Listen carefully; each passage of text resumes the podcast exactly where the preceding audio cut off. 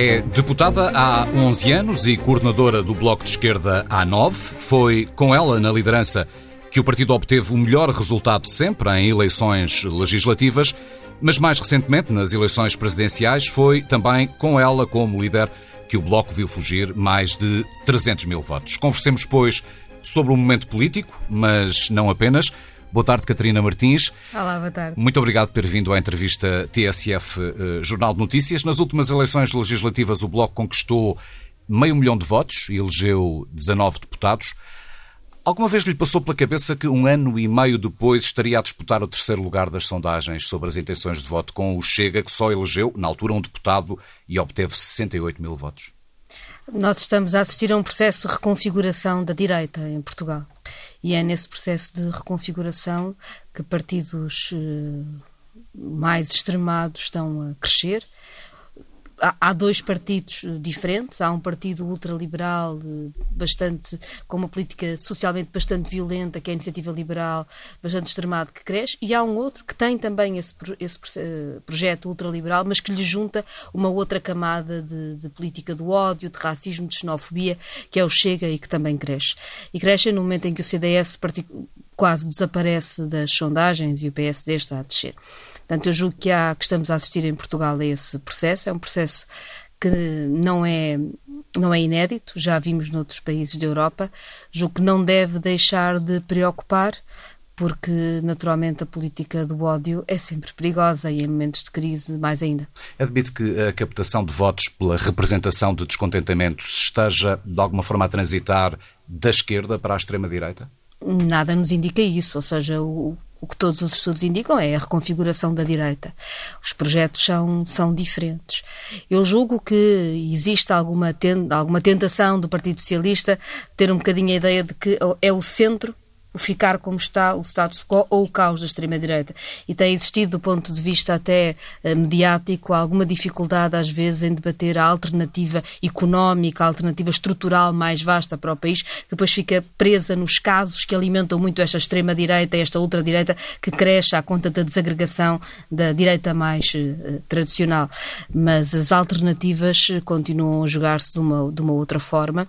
Uh, e, enfim, a esquerda mantém as responsabilidades que tem de defender defender o mundo do trabalho, quem vive do seu trabalho e defender a igualdade e a liberdade. Sentiu que o Bloco foi penalizado nas presidenciais por ter votado contra o Orçamento do Estado este ano? Eu tenho a noção de que o voto do Bloco no Orçamento do Estado é um voto de, difícil, que deve ser explicado, uh, porque há uma expectativa de que seja possível um entendimento do Partido Socialista com, com os seus partidos à esquerda, que produziu bons resultados durante quatro anos, de que as pessoas têm saudades. Infelizmente, o Partido Socialista não quis mais continuar esse caminho e apresentou um orçamento, enfim, que, com muito com uma, uma incapacidade de, de, responder à crise. Mas dito isto, aquilo que nós sabemos é que os votos presidenciais foi, sobretudo, uma enorme vitória de Marcelo Rebelo de Sousa, que acabou por captar uh, todo o voto que não quis a extrema-direita uh, e, portanto, o voto da esquerda, que quis uma vitória à primeira volta. E, enfim, isso foi o que nos disseram até os estudos do próprio dia, porque houve, como sabem, sondagens foram feitas à boca das urnas e que dizem que um resultado não está relacionado com o outro. Agora, é verdade que nós estamos num momento em Portugal em que é preciso concentrarmos as nossas energias a discutir alternativas de resposta à crise e a discutirmos caminhos sobre o que é estrutural, sobre o que é fundamental, seja na saúde, seja na resposta social e económica. E tem existido alguma dificuldade, do meu ponto de vista, em fazer este debate público alargado sobre essas alternativas. E o Bloco tem de fazer a sua parte para, para fazer propostas. Já temos tentado fazê-lo. Uh, ainda agora, por exemplo, na área do teletrabalho, era uma área em que é tão difícil mexer e parece que finalmente o Bloco de Esquerda tem vindo a lutar por isso, apresentou propostas e os outros partidos também uh, parecem estar. Uh, finalmente a perceber que, é, que esse é um caminho que, que, é preciso ser trilhado, mas em muitas outras áreas tem faltado essa uh, profundidade ao debate político e nós continuaremos a lutar para o fazer, porque a alternativa é fundamental na democracia. Mas se houver e quando houver este agravamento da crise uh, que se perspectiva, tendo em conta que vamos continuar num ciclo económico particularmente difícil, o afastamento em relação ao governo poderá acabar por ser útil para o Bloco de Esquerda? Eu não veria as coisas assim. O problema é a resposta que se dá ao país. Veja bem, o, o Bloco de Esquerda aprovou o orçamento do Estado para 2020, viabilizou esse orçamento do Estado, eh, numa altura que a pandemia ainda não tinha chegado a Portugal e em que o foco das nossas negociações foi o reforço do Serviço Nacional de Saúde. A meio do ano de 2020, já com a pandemia, viabilizámos um orçamento suplementar para que não faltassem meios já à saúde, não faltassem meios ao apoio social. Chegámos ao final do ano e o Governo decidiu não usar 7 mil milhões de euros que tinha ao seu dispor precisamente para fortalecer a saúde e para fortalecer uh, o, apoio, o apoio social e o apoio ao país. Portugal, aliás, foi dos países que menos gastou na resposta à crise Covid, em porcentagem do seu PIB, e por isso também um dos países em que houve mais recursos às moratórias da banca e, portanto, onde muita da resposta à crise está a ser feita, do ponto de vista social e económico, com uh, uma o empurrar de uma parte do problema para a frente, que será gigantesco, porque as moratórias à banca não acabam com as dívidas, aumentam as dívidas. Uh, e essa fragilidade da resposta deve ser debatida. E o Bloco de Esquerda quer debatê-la. E, como sabem, no Orçamento do Estado para 2021, o Governo foi intransigente, ou seja, nem aceitou proteger os postos de trabalho, no sentido em que os apoios à economia esqueceram completamente os trabalhadores com contratos precários, ficaram de fora de todos os apoios. Também não criou apoios sociais fortes para estes trabalhadores que perderam o emprego e que não não têm acesso a um subsídio de desemprego, até pela sua situação de precariedade, muitas vezes muito prolongada, e também não quis reconstituir as, as carreiras no Serviço Nacional de Saúde, que eram fundamentais a termos os profissionais de que precisamos e a eles sentirem-se valorizados, porque eles são os verdadeiros heróis deste momento e nós precisamos dessa valorização. E, portanto, há aqui uma escolha do Partido Socialista que é um bocadinho fazer o mínimo fazer os mínimos. E na maior crise que nós já vivemos, na maior pandemia deste século, os mínimos não chegam. Uhum. Quando o Presidente da República avisa que não espera crises políticas, que o país não pode ter uma crise política em cima das crises sanitária e económica que, que já enfrenta, o Bloco sente-se pressionado a tentar um acordo que viabilize o próximo Orçamento de Estado, Catarina Martins? O Bloco nunca deixou de fazer proposta. E nunca deixará de, de, de fazer proposta e ter abertura à proposta. A pergunta é se o sente como uma pressão de Belém. Não, julgo, enfim, não sei exatamente a quem é que o Sr. Presidente da República se dirige. Eu julgo até que se dirige mais à direita, eventualmente, do que propriamente à esquerda. É, é o campo em que, em que se move. E ao próprio governo. também ao governo e à proposta que apresenta? Sim, nós, nós lembramos que o governo já tentou mais do que uma vez criar uma crise política para criar uma situação em que pudesse ter uma maioria absoluta, não é? Tentou fazê-lo mesmo antes das eleições europeias em 2019, estarão lembrados, na altura com a crise dos professores. A crise acabou por não acontecer. Uhum. Foi à campanha eleitoral falar dos empecilhos e da necessidade de uma maioria absoluta, não conseguiu a maioria absoluta e eu julgo que o Partido Socialista tem alguma dificuldade, apostou muito, apostou muito em ter uma maioria absoluta para se poder libertar da necessidade de negociar à esquerda não a conseguiu, ainda não convive bem com isso, mas é de facto um governo minoritário, um governo que deve negociar. Eu acho que o país uh, tem saudades de quatro anos em que existiu negociação à esquerda e que foi possível reforçar rendimentos do trabalho, pensões, eh, até acesso à reforma, serviços públicos e, enfim, o Partido Socialista tem que fazer escolhas e o Bloco de Esquerda estará sempre disponível para a negociação. Mas a negociação é real, é sobre soluções. E nós temos eh, vários eh, assuntos sobre os quais temos que nos debruçar rapidamente. Deixa-me ver se percebi bem. Admite, e em face dos dados que temos hoje, naturalmente, que possa ser o próprio governo a esticar a corda, permita-me a expressão, e a provocar uma crise política lá mais para o final do ano, por altura da aprovação do próximo orçamento? Mas bem, o, governo recusou um acordo com o Bloco de Esquerda para o Orçamento do Estado para 2021. Uh, havia várias matérias, mas matérias fundamentais e que teriam desbloqueado o acordo. Uma era se podíamos ou não pôr dinheiro no novo banco sem uma auditoria. E o governo recusou condicionar uh, uma nova injeção de dinheiro no novo banco a uma auditoria, dizendo que se isso fosse aprovado ia ser o descalabro e a crise financeira. Como sabem, acabou por ser aprovado e ainda não houve essa crise financeira, não existirá, a menos que alguém a queira provocar intencionalmente e nós ganhamos sempre quando temos transparência e sabemos o que é que está a acontecer com o dinheiro público e com a banca.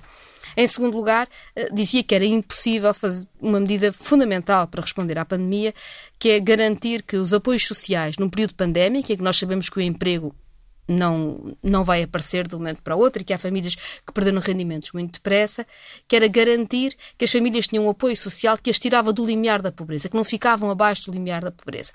E o governo rejeitou um acordo desse género e recusou desenhar um apoio social para este tempo pandémico que permitisse segurar as famílias durante este tempo em que a economia está paralisada, aquelas famílias que perderam o rendimento.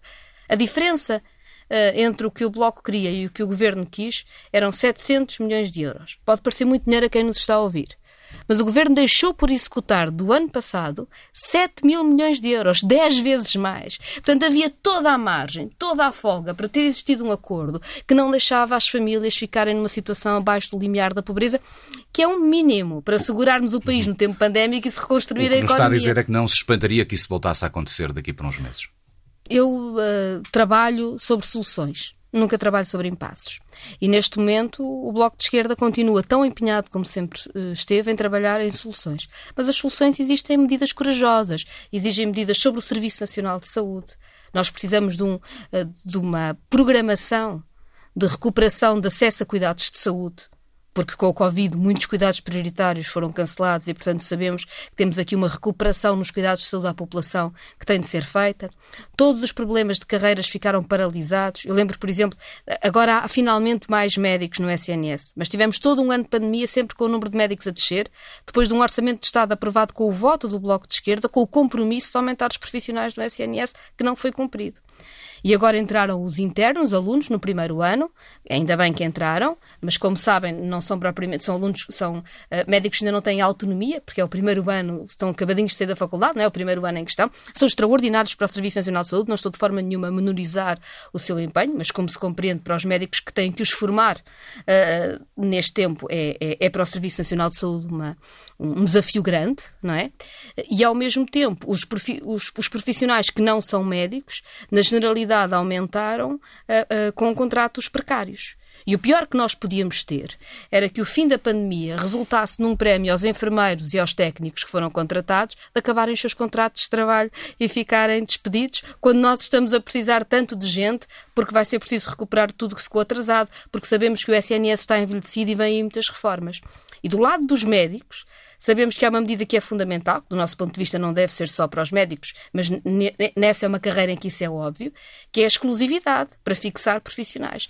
É bom lembrar que neste momento estão proibidos de saírem do SNS. O estado de emergência tem uma cláusula que proíbe os profissionais do SNS de se despedir e ir embora se quiserem. E é isso que tem segurado também médicos. Quando acabar o estado de emergência, como é que nós fixamos os médicos? Como é que nós fixamos os profissionais? E aqui é complicado perceber como é que o governo se recusa a implementar até as medidas sobre carreiras que estão no seu próprio programa, quando nós temos todo, todos estes desafios pela frente. E é sobre estes dados muito concretos que nós queremos debater e discutir, porque um orçamento não se constrói sobre chantagem, se há ou não há crise. É sobre quais são as soluções que o país dá à crise que está a viver. E é isso que nós queremos debater. Mas há pouco, quando falou do caminho que foi feito na primeira legislatura, parecia estar com uma certa nostalgia da boa memória do passado que foi a expressão utilizada por António Costa esta semana no Parlamento. Uh, sentiu algum tom de aviso quando o Primeiro-Ministro lhe disse para não se afastar dessa memória, porque, citando mais uma vez António Costa, não iríamos para o bom caminho?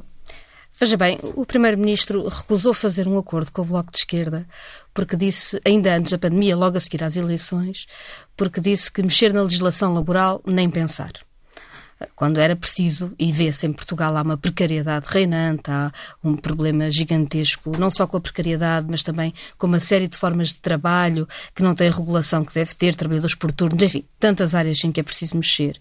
E o Primeiro-Ministro dizia que não podia haver acordo porque na legislação laboral nunca se ia mexer a seguir no verão, eh, de, no verão do ano passado, já em pandemia, vai dizer à Organização Internacional de Trabalho que um dos maiores erros dos governos europeus foi não terem reforçado a legislação laboral antes da pandemia. Portanto, de facto, António Costa acaba por reconhecer que o Bloco de Esquerda tinha toda a razão em 2019, quando disse que era importante negociar sobre as condições do trabalho para se ter uma legislatura forte que respondesse aos problemas estruturais do país. Portanto, aqui o que é preciso saber é se o Partido Socialista quer reconhecer esse erro e quer voltar à mesa das negociações para se poder fazer aquilo que o próprio PS diz que quer fazer, mas depois adia constantemente. Portanto, essa volta a ser uma condição Portugal não tem tempo. Mas volta a ser uma condição para o Bloco, a legislação? Não volta a ser uma condição para o Bloco, é uma condição do país. Eh, veja bem, eh, o Bloco de Esquerda foi muito claro sobre o que queria negociar. Queria negociar as questões laborais, como se vê na pandemia, com absoluta razão. Quantos trabalhadores em Portugal é que de um momento para o outro ficaram sem nada? Não sabiam que sequer que isso era possível acontecer-lhes. Não tinham sequer consciência da situação absoluta de precariedade em que estavam e de falta de proteção social. Portanto, é, uma, é, é, é necessário, é urgente, é urgente. Nós temos práticas eh, seguramente há também extraordinárias práticas laborais em Portugal em alguns setores. Mas temos de ter a consciência que a generalidade dos trabalhadores e muito em particular a generalidade dos trabalhadores das gerações mais jovens, não conhecem outra coisa que não seja a precariedade. E que ficam completamente desprotegidos nestes momentos. Portanto, é fundamental para reconstruirmos uma economia forte irmos aos direitos de trabalho. Se não, vejam bem, vamos estar a investir tanto dinheiro, dinheiro público, dinheiro europeu, dinheiro nosso, nós fazemos parte desse investimento, para reconstruir setores da economia em nome de quê? Não tem de ser em nome de postos de trabalho, em nome de salários dignos, em nome da riqueza do país e de uma riqueza bem distribuída. Portanto, a legislação laboral continua no centro. Outra matéria que nós queríamos falar, sobre o Serviço Nacional de Saúde. Vejam bem, foi bem antes da pandemia e se calhar tínhamos razão. O Serviço Nacional de Saúde é um extraordinário pilar da democracia e a forma como ele vai sobreviver a tudo isto e como vai estar no dia seguinte para garantir cuidados a uma população que é crescentemente envelhecida, que tem problemas de doenças crónicas, é fundamental. E, portanto, na verdade, as portas que nós abrimos e que nós dissemos que estávamos à disposição para negociar, cá continuam. Tanto estas, que se quiserem são mais imediatas, como as outras que se mantêm, que é a discussão dos investimentos estratégicos futuros. Ou seja, coisas tão importantes como a coesão territorial, como a transição climática, o problema da ferrovia, que sempre quisemos debater e discutir. E cá estamos para fazer esse trabalho. O Partido Socialista tomou outra opção tomou a opção de não negociar com ninguém e depois ter um bocadinho esta chantagem à esquerda sobre orçamento, ao mesmo tempo que negocia com a direita tudo o que tem a ver com os fundos europeus, seja das CCDRs, da contratação pública do Tribunal de Contas, tudo o que tem a ver com as condições da democracia, a lei, a lei eleitoral para as autárquicas, ou o fim dos debates no Parlamento para não estarmos a amassar o Primeiro-Ministro com a fiscalização do Parlamento. Enfim, eh, e esta é que é uma posição, eh, julgo eu, instável. E seria bom que o governo fosse menos instável e se sentasse a negociar soluções para o país. Entretanto, estamos no meio de uma pandemia e é preciso fazer muito. E estamos a atrasar decisões fundamentais para responder ao e país. Já lá vamos. Ah, sim, sente que encontrou em João Leão uma maior resistência ah, à despesa, que é mais poupado do que era o antecessor Mário Centeno, com quem negociou vários orçamentos? É verdade que nunca tinha existido uma execução orçamental tão baixa como a do ano passado, tendo em conta até o que foi aprovado no orçamento suplementar, o que é até, enfim, julgo eu, preocupante. Quer dizer, como é que num ano de pandemia se executa menos orçamento? Como é que é no ano de pandemia que o governo gasta menos face à possibilidade que tinha de gastar?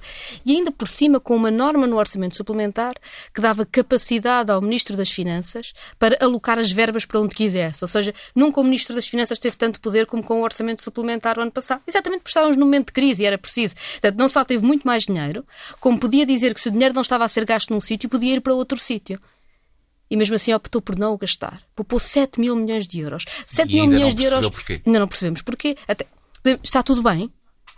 Temos as condições todas que precisamos. Correu tudo muito bem, portanto podia-se poupar 7 mil milhões de euros. Seguramente que não. Vamos dizer isso aos profissionais de saúde que têm 500 milhões de horas extraordinárias na sua generalidade não pagas em cima de si. Que estava tudo bem, que não era preciso gastar o dinheiro. Ou às pessoas que perderam o emprego às empresas que estão à beira da falência, que estão com a corda na garganta, que não era preciso esse dinheiro, que estava tudo bem, que se podia poupar os 7 mil milhões de euros. Não podia, foi um erro. Dito isto, não creio que seja uma decisão de um ministro. Isto é uma decisão de um governo, seguramente. Hum. Encontra, e pegando nessa deixa, encontra no PS, PS de António Costa, uh, anticorpos ao Bloco. Uh, aceita que seria diferente com Pedro Nuno Santos, por exemplo? Foi mais fácil negociar com ele no início da chamada geringonça?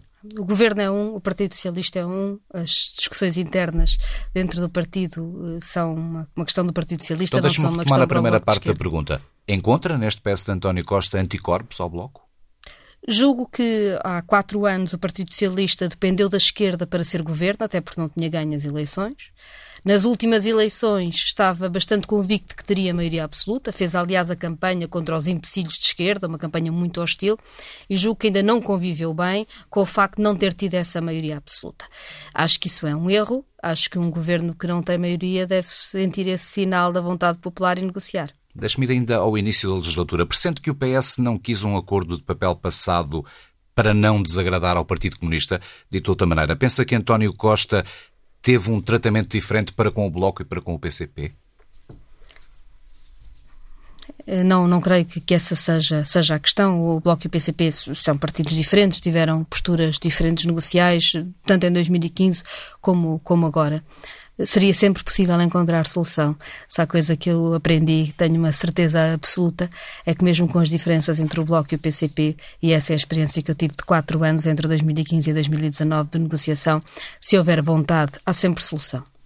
Mas falando precisamente dessas diferenças entre o Bloco e o PCP, quais têm sido os maiores entraves a uma comunicação maior entre os dois partidos à esquerda? Isso é sabido. O Bloco de Esquerda sempre considerou que havia alguma vantagem uh, no Bloco e no PCP terem posições conjuntas e fazerem reuniões até conjuntas com o Governo ou poderem ter uh, negociações uh, conjuntas, porque consideramos que em muitas matérias estamos mais próximos do PCP do que do Partido Socialista, por exemplo, na lei laboral, entre outras, no controle público de setores estratégicos e, portanto, isso poderia ajudar à relação de forças e às negociações. O Partido Comunista Português tem, outra, tem outro entendimento, nós respeitamos esse entendimento e, como eu disse, a minha experiência e a minha convicção é que se houver vontade há sempre solução. Estamos em ano de autárquicas, uma, uma corrida que é particularmente difícil no caso dos partidos eh, mais pequenos ou que não têm uma implantação tão tradicional como os partidos ao centro. Um, com o PSD e o CDS unidos na candidatura de Carlos Moedas em Lisboa, a esquerda correrá o risco de perder a Câmara? Não, julgo que me está a perguntar se o Partido Socialista corre o risco de perder a Câmara. Sim, uh, sendo que aqui, ainda que governa atualmente com o acordo depois... pós-eleitoral com o Bloco. Exato, com o acordo pós-eleitoral, era, era aí que eu, que eu queria chegar. Ou seja, é preciso ter projeto para a cidade e é dos projetos para a cidade que depois pode haver uma solução de governação para a cidade. Carlos Moedas, enfim, é um, foi um secretário de Estado da Troika. Uh, ainda há pouco uh, havia um, um, título de jornal que o descrevia bem, uma, uma fotografia mesmo do, do meio da, do governo de Troika com Carlos Moedas cabisbaixo, em que se dizia o dobro da austeridade uh, aumentou em dobro a dívida. Ou seja, uma política falhada em que o empobrecimento do país o que só criou foi mais dificuldade. A cidade de Lisboa conhece bem essa política, conhece bem o que ela fez com a lei das rendas, uh, conhece bem o que aconteceu com o aumento dos preços dos transportes e, portanto, creio que desse ponto de vista é uma candidatura que não, uh, que não terá acolhimento por quem sofreu tanto na pele as decisões de, de um dos homens da Troika ser ele agora a alternativa. Para além disso, o PSD, como sabem, tem tido uh, pouca força na, na cidade de, de, Lisboa e o CDS não está propriamente no seu, no seu melhor momento. Agora, mais do que analisar isso, é que é preciso que haja propostas mobilizadoras à esquerda. E eu lembro que se o Bloco de Esquerda não tivesse ido a votos como, como foi, há quatro anos e bem, provavelmente não tínhamos manuais eh, escolares gratuitos até o 12 ano. Lembro que começou em Lisboa e foi estendido ao país todo como estava em Lisboa, o acordo sobre a necessidade de se alterar os tarifários dos, dos passes e que se alargou a muito mais país. Uh, há uma série de medidas que foi possível avançar, precisamente porque houve projetos que foram a votos e demonstraram a sua força para governar a cidade. Deixa-me ver e se isso é o que faremos. A candidatura, a candidatura própria do Bloco à Câmara de Lisboa, a candidatura de Beatriz Gomes Dias, não simboliza, pois, um corte definitivo com o PS. O Bloco uh, admite, eventualmente, tal como aconteceu em 2017, vir a celebrar, no pós-eleições, uh, um acordo com, com Fernando Medina. O que foi decidido uh, pela Direção Nacional do Bloco de Esquerda para estas eleições autárquicas é precisamente que indo o Bloco de Esquerda em listas próprias, como foi, para afirmar o seu projeto, e aliás isso resultou em medidas inovadoras para a cidade de Lisboa. Se não tivéssemos ido em listas próprias, não tivéssemos feito o acordo, nada dessas medidas das escolas, das, de, dos transportes, na saúde, em tantas áreas, não, não teriam ido para a frente. Uh, mas a decisão é essa, é em listas próprias, mas não fechar a porta à negociação pós-eleições. Essa é a decisão que está tomada pela Direção Nacional, de acordo com programas políticos, naturalmente.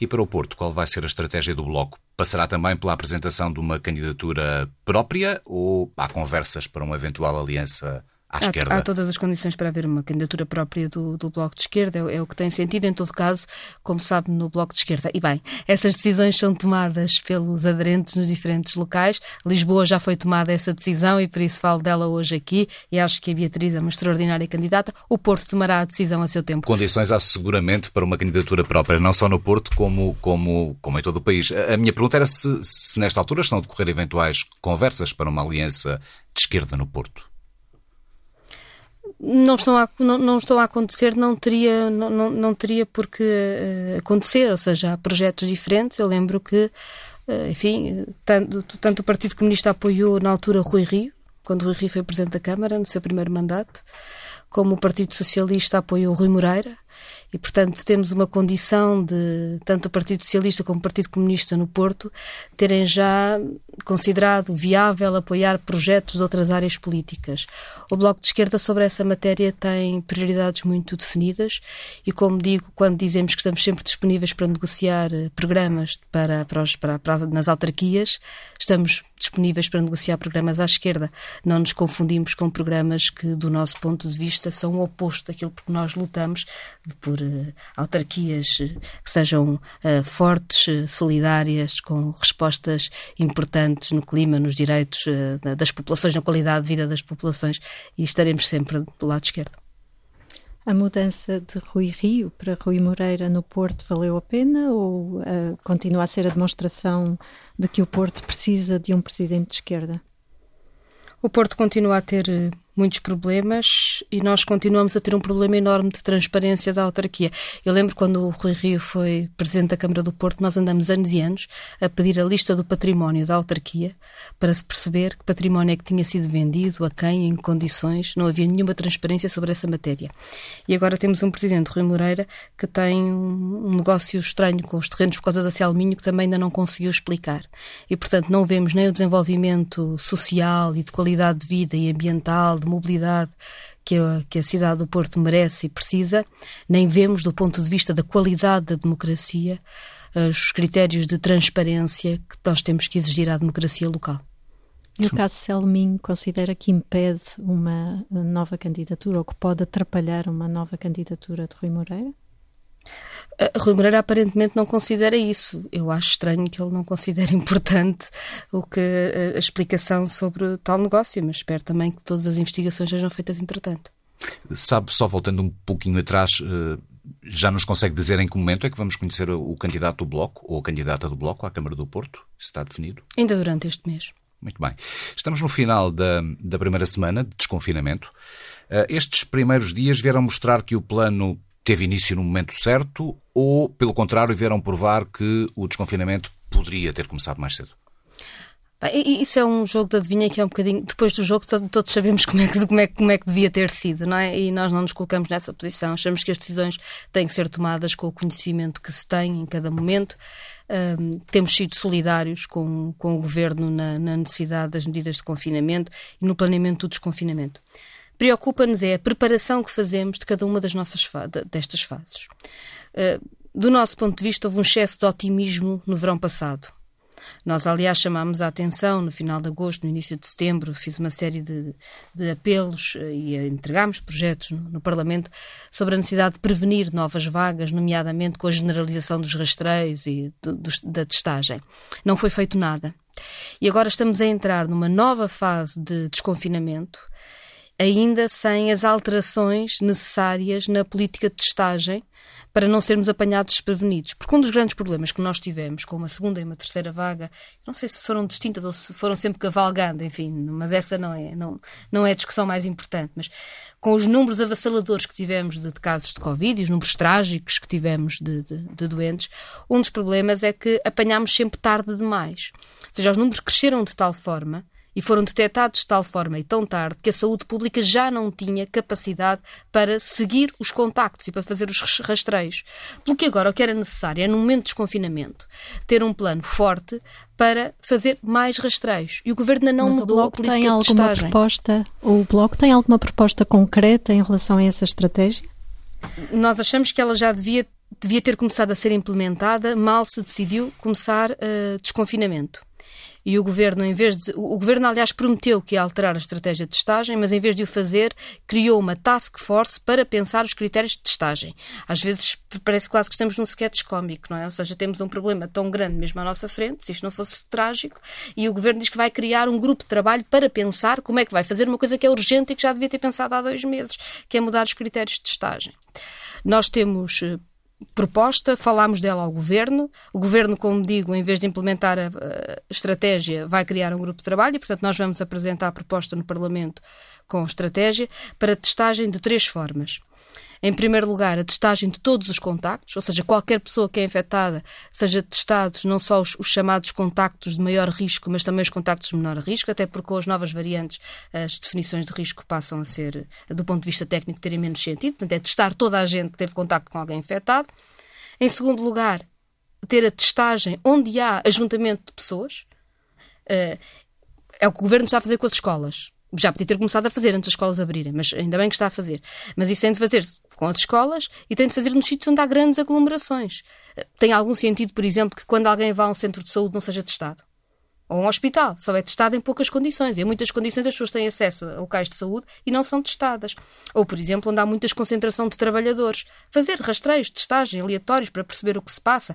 Em transportes que são muito concorridos, a entrada de fábricas com muita gente. É preciso fazer essa testagem de aglomerações de uma forma. Uh, uh, regular, para, para, para percebermos o que é que vem aí, para se começarem a aparecer mais casos, estarmos uh, preparados uh, e, e, atuantes rapidamente. E depois é também preciso avançar com a testagem individual. A testagem individual tem a ver com mudança tecnológica dos próprios testes. Em princípio, teremos testes muito mais fáceis de utilização, etc. Agora, não basta dizer que os testes vão ficar à venda no supermercado, porque nós precisamos que o Estado tenha uma capacidade de varrimento de toda a população. Porque se nós dizemos que depende de cada pessoa, se ela faz o teste ou não, ou seja, assim como usa a máscara e comprou o desinfetante, também fará o teste. O que nós estamos a dizer que é o grupo de população que eventualmente é mais preocupado e seguramente tem mais poder de compra, vai-se testar muitas vezes.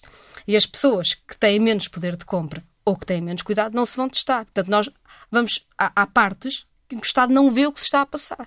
E qual é a proposta então? A, a, proposta tem de ser a distribuição de testes individuais também à população, nomeadamente através dos serviços sociais, através do acompanhamento das pessoas que estão mais isoladas, etc., que não são apanhadas neste rastreamento de aglomerações, mas em que é possível ir ter com elas.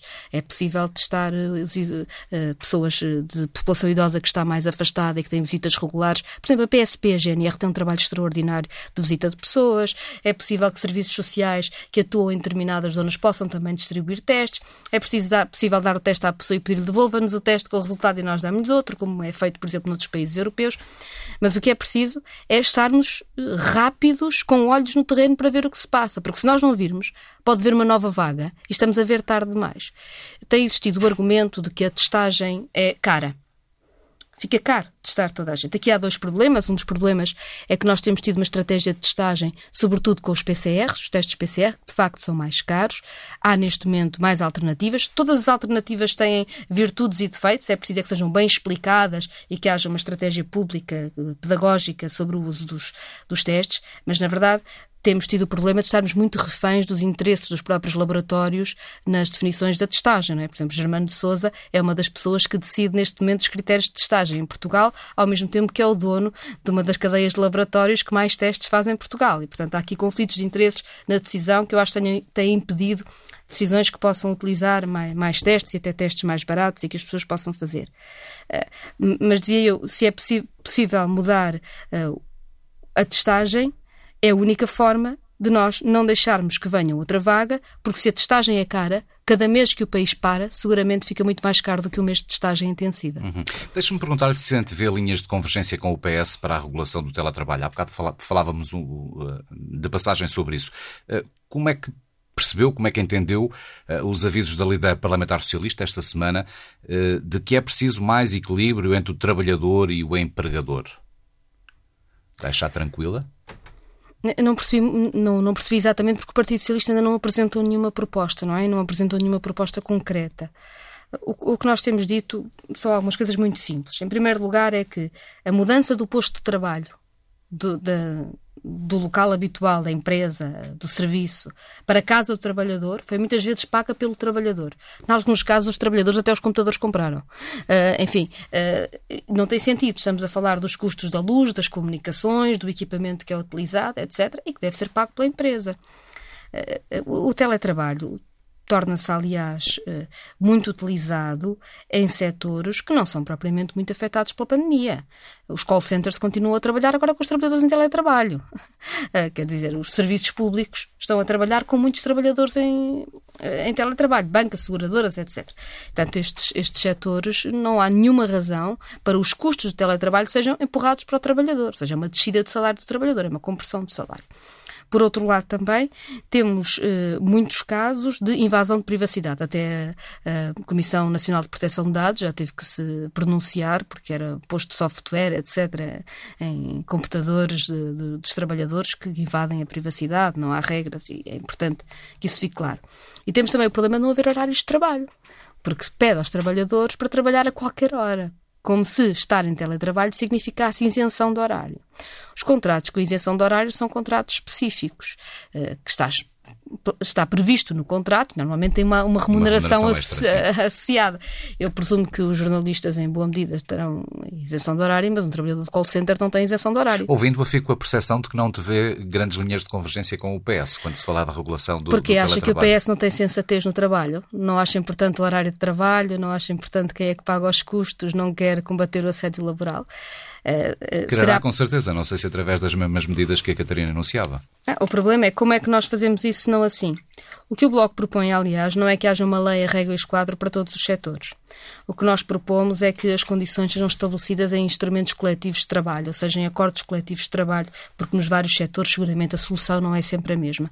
Não pode ser um acordo individual entre o trabalhador e o empregador, porque o trabalhador que está sozinho em sua casa que nem sequer os colegas têm ao seu lado para organizar a mínima capacidade de reivindicativa, será obrigado a aceitar qualquer coisa para manter o seu posto de trabalho, ainda mais numa altura de crise, em que as pessoas têm muito medo do desemprego e da pressão que venha aí. Portanto, a única forma de nós regularmos é obrigarmos a que haja instrumentos coletivos de trabalho, ou seja, negociação coletiva entre os sindicatos e as associações empresariais para as regras de cada setor. Eu julgo que isto é a sensatez necessária e o equilíbrio necessário neste momento. Muito bem. Estamos a chegar à parte final da nossa conversa. Ainda tínhamos aqui duas, três perguntas para lhe fazer. Tribunal Constitucional, começando por aí, que considerou a lei da eutanásia inconstitucional, mas abriu de alguma maneira a porta à sua reformulação. Qual é a estratégia e o timing do Bloco nesta matéria? O Bloco já disse que teremos lei. Quando? É a pergunta. Nós eh, não concordamos com a decisão do Tribunal Constitucional, mas naturalmente teremos de a respeitar. Achamos que a lei é equilibrada, é uma lei uh, que respeita a democracia, respeita a dignidade. Em todo caso, estamos a estudar com muito cuidado o acordo do Tribunal Constitucional para precisamente garantirmos que teremos uma lei dentro das, dos constrangimentos que este acórdão uh, cria. Mas achamos que não é impossível e estamos a trabalhar nisso e assim que seja possível a apresentaremos. Estamos a fazer com todo o cuidado, naturalmente porque é uma matéria uh, difícil, mas que precisa de avanços e nós queremos dar avanços seguros.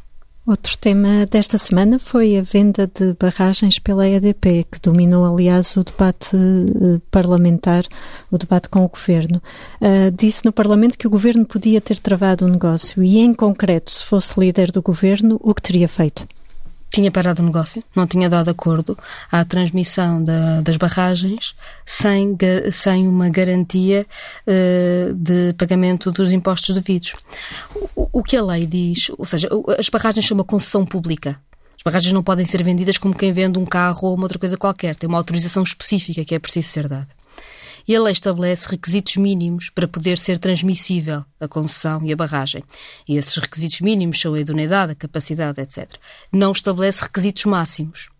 E o governo tinha sido avisado de que a EDP estava a montar um esquema fiscal para não pagar os impostos e, portanto, podia ao ter autorizado a, a, concessão, ter colocado especificamente que não era possível que a, que a venda da barragem fosse feita numa estrutura de negócios que impedisse a cobrança de impostos por parte do Estado. Mas há capacidade por parte do Governo para fazer essa avaliação do ponto de vista fiscal? Ou, há, como argumento teve, António Costa, há, deve há ser teve todos os dados. Veja bem, na verdade a EDP até foi bastante transparente. O Governo é que quis aceitar isto. A EDP criou uma empresa com um único funcionário uh, para quem ninguém passa seis barragens. Alguém acredita que uma empresa com um único funcionário acabada de fundar vai uh, gerir seis barragens? Isto de si só já é estranho. E mais, quando, quando começa o negócio, a empresa ainda não estava formalmente constituída. E a EDP avisa ao governo: nós vamos constituir uma empresa. E o governo autoriza um negócio, uma empresa que ainda nem sequer existe. É preciso ter muita vontade de dar um prémio fiscal à EDP para autorizar um negócio assim. Do nosso ponto de vista, é erradíssimo. Foi um negócio de mais de 2 mil milhões de euros e a EDP deve 110 milhões de euros de imposto de selo, que, aliás, serve para um fundo para o povo da terra de Miranda. Não é coisa pouca, a fuga aos impostos não, não deve ser eh, deve ser combatida, seja, seja em que cenário for. Eu acho que este cenário é particularmente chocante, porque estamos a falar de uma região do país que tem tão pouco investimento mas onde é criada boa parte da energia elétrica que este país tem, e quando há um negócio milionário em que havia uma receita de impostos que ajudaria um pouco ao desenvolvimento daquela terra, o governo decide pôr-se do lado da EDP e ajudá-la a não cumprir as suas obrigações fiscais. E isso é, do nosso ponto de vista, inaceitável. Acresce que nós ainda não sabemos qual é o fundamento para a EDP não pagar o imposto de selo. Porque não sei se repararam, mas o Primeiro-Ministro não o disse, e o administrador da EDP, quando esteve no Parlamento, também se recusou sempre a dizer exatamente qual é o artigo da lei que invocou para não pagar o imposto de selo. E, portanto, continuamos a precisar de esclarecer muita coisa. É coordenadora do Bloco há nove anos e na Convenção de Maio é candidata à liderança. Será o seu último mandato? Veja bem, eu quando assumi o primeiro mandato não fazia sequer a mínima ideia de que ia ter um mandato a seguir. Uh, uh, enquanto estou, estou disponível para um novo mandato, recandidato-me a ele, se os meus camaradas considerarem que tem sentido que assim seja, será assim por mais dois anos e, naturalmente, as decisões são tomadas em cada momento. Não sente ainda que exista uma necessidade de renovação na liderança do Bloco?